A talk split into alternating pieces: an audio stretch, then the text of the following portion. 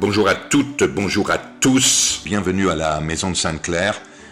Aujourd'hui, euh, je vous accueille dans ma salle de classe, une fois n'est pas coutume, à Crystal Creek où nous habitons et où nous euh, révérons, je dirais, à la fois l'environnement, les oiseaux, les arbres et tout ce qui nous entoure.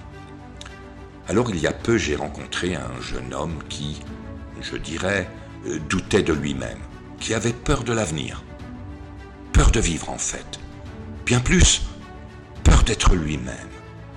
Je lui ai dit ce qui suit pendant quelque temps, puis je lui ai lu le poème de George Sand que je partage également avec vous, intitulé Le dernier amour. On a une force en nous. On la ressent un peu à tous les âges de la vie. Le tout est de savoir si l'on écoute sa voix intérieure ou si l'on écoute son entourage, les autres qui, eux, elles, souvent, la plupart du temps, nous poussent à faire autre chose. Faites ce que vous ressentez fortement au fond de vous-même. Levez-vous le matin en éprouvant de la joie dans votre cœur, en ressentant une grande gratitude, celle d'être en vie, de pouvoir tout. Soyez vous-même jusqu'au bout des ongles. Ne vous laissez pas surprendre par la colère, le mépris, la frustration ou la peur. Suivez votre voix intérieure votre fort intérieur, car cette voix vous guidera toujours vers ce qu'il y a de plus juste, de plus beau pour vous. Il y aura toujours une espèce de chance, de bonne étoile pour celle et celui qui ne renonce pas à se prendre en charge. Faites en sorte d'être le plus possible maître de votre destin. Laissez-vous guider par votre joie intérieure, celle que vous aviez à votre naissance. Tout est possible et rien n'est impossible. Il suffit de le vouloir. Faites le choix d'être vous-même à tout instant. Ne vous laissez pas surprendre par la déraison et la déprime. Faites le choix du bonheur. Et oui, le bonheur est un choix, pas une chance.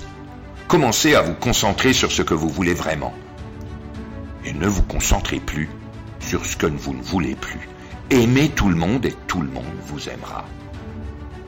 Je partage maintenant avec vous ce poème de Georges Sand intitulé Le dernier amour. Peut-être je l'ai récité à ce jeune homme pour lui redonner goût à la vie et, en fait à l'amour. Où vont-elles? Où vont-elles nos amours passés? Qui me le dira? Elles deviennent des fantômes, des ombres, des larves, disent les poètes. Et quoi N'était-elle rien? Ce monde s'efface devant nos yeux. N'a-t-il jamais existé? Les passions sont-elles des rêves aussi vains que ceux du sommeil? Non, c'est impossible. Les rêves du sommeil sont l'action d'un moi inconscient et incomplet. Nos passions sont non pas seulement l'action fatale, mais encore l'œuvre voulue de tout notre être.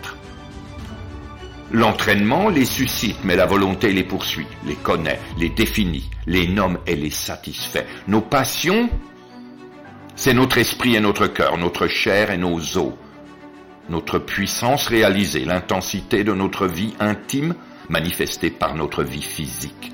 Elles aspirent à être partagées. Elles le sont, elles agissent, elles deviennent fécondes, elles créent. Elles créent des œuvres, des actes, des faits accomplis, l'histoire des choses belles, l'art, ou bonnes, des idées, des principes, la connaissance du vrai, elle crée des êtres, des enfants qui naissent de nous, intellectuellement ou réellement.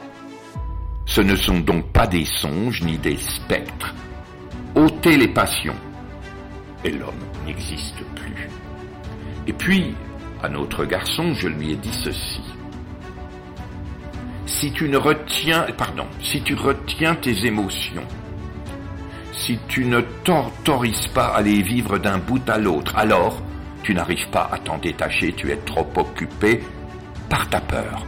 Tu as peur de la douleur, peur du chagrin, peur de la vulnérabilité qu'entraîne l'amour. Mais en te jetant dans ces émotions, en te permettant de plonger dedans jusqu'au fond et même au-delà, tu les ressens pleinement, complètement. Alors, tu sais ce qu'est la douleur, tu sais ce qu'est l'amour, tu sais ce qu'est le chagrin.